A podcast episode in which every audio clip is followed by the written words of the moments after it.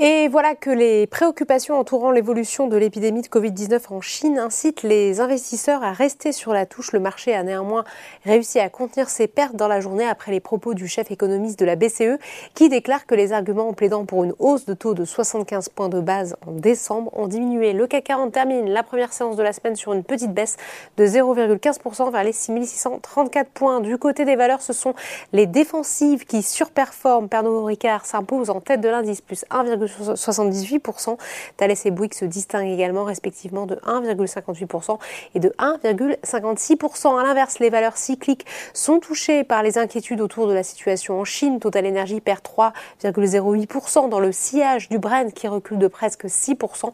Le pétrole est en effet impacté par le risque d'une baisse de la demande chinoise et par une possible augmentation de la production d'or noir par l'Arabie saoudite. On note aussi la baisse du secteur bancaire, mais soulignons la résilience du secteur du luxe, pourtant très exposé au marché chinois.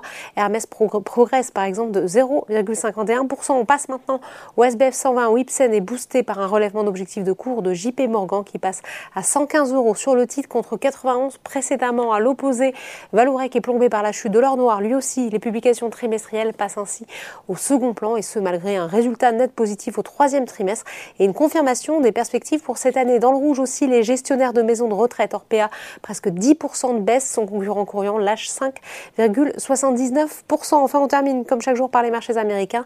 La bourse de New York est elle aussi plombée par la résurgence de Covid en Chine qui fait craindre un impact sur la demande et sur la production. Voilà, c'est tout pour ce soir. N'oubliez pas, toute l'actualité économique et financière est sur Boursorama.